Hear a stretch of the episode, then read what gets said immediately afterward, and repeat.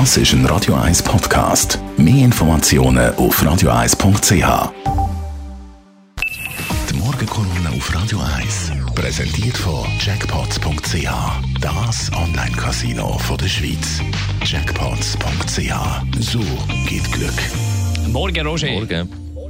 Guten Morgen, ihr beiden. Alles klar im Studio? Alles bestens im Studio. Bei dir auch? Absolut, absolut. Ich mache heute Morgen Kolumne, freue mich drauf. Also kann etwas sagen. Genau, gestern ist nämlich eine Umweltdebatte geführt worden im Nationalrat. Es ist um das CO2-Gesetz gegangen. Genau, das ist ja hochinteressant, was sich da abgespielt hat oder überhaupt abspielt. Man hat ja gemeint, der Klimawandel sei das grosse Thema für die nächsten Jahre. Man hat Demos mit Zehntausenden und Wahlresultat mit grossen Gewinnen fürs grüne Lager. Und dann ist Corona gekommen. Hat alles überstrahlt. Nur noch ein anderes Thema. Ein anderes grosses Thema. Nicht mehr Klimawandel. Und jetzt haben wir sich natürlich gefragt, welche politischen Auswirkungen hat das? Die erste Antwort gestern gar keine. Die politischen Umsetzungen, die passieren. Das CO2-Gesetz, das ja vor zwei Jahren grandios gescheitert ist, ist gestern mit grossen Mehrheiten vorangekommen, sogar mit Verschärfungen. So ist die Reduktion vom CO2 äh, nicht wie der Bundesrat gefordert hat, zu 60 Prozent äh, im Inland. Sie soll so, sogar zu 75 Prozent im Inland stattfinden. Verantwortlich dafür nicht nur die stärkere grüne Seite, das grüne Lager, sondern auch Mitteparteien. Die sind voll fürs neue Gesetz, inklusive die Freisinnigen. Und die SVP ist wieder, wie meistens, alleine. Aber sogar dort gibt es Abweichler. Nämlich vier SVP-Bauern im Nationalrat haben fürs Gesetz gestimmt. Sie haben erkannt, dass es irgendwie notwendig ist, dass man etwas macht. Die SVP als Ganzes ist aber in Sachen Klima und Landwirtschaft immer mehr der Defensive, wo ja keine Veränderungen und Verbesserungen, so etwa bei der Massentierhaltung, man hat ja schlimme, schlimme Verfehlungen äh, letzte Woche wieder äh, erfahren, oder bei der kommenden Abstimmung über Pestizide Pestizid. Auch dort sagt man Nein.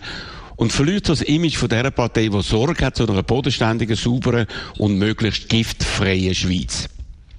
Die ehemalige Bauern- und Gewerbe- und Bürgerpartei, so hat sie früher geheißen, entfernt sich also immer mehr von ihren Wurzeln, wirkt die wichtigen Fragen überhaupt nicht wie die grossen Schweizer Patrioten, wie sie gern gesehen werden möchten, sondern rückständig aus der Zeit gefallen, nicht offen für Verbesserungen bei klaren Missständen, weder beim Klima noch bei der Landwirtschaft. Roger, Ihrer Meinung nach hat das Auswirkungen auf die Abstimmung um Begrenzungsinitiativen?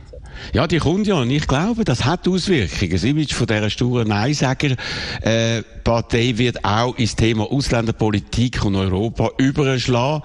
Auch dort steht ja die SVP alleine gegen alle anderen Parteien. So ist die Angstmacherei beispielsweise mit dem Schlagwort dichter Stress in Zeiten von vermehrtem Homeoffice und halbleeren Zeit, äh, Zeug wenig glaubwürdig. Darum wird der Christoph Blocher seinen wohl letzten grossen Kampf gegen Europa verlieren, einfach weil seine Argumente auf der ganzen Linie nicht ziehen und außerdem auch, weil er wieder Donald Trump in Zeiten von Corona nicht an unzählige Veranstaltungen vor seinen Fans mit Brandreden auftreten kann. Drum, eigentlich ist jetzt alles gut, oder fast alles. Demokratie funktioniert, das Anliegen von grossen Teilen der Bevölkerung werden in Bern ernst genommen. Das grosse Thema Klimawandel ist nicht durch ein Virus kaputt gemacht worden und die Schweiz kann sich weiter mit sinnvollen Massnahmen der epochalen Herausforderungen stellen.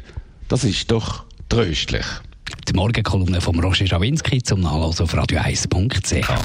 Die Morgenkolumne auf Radio 1.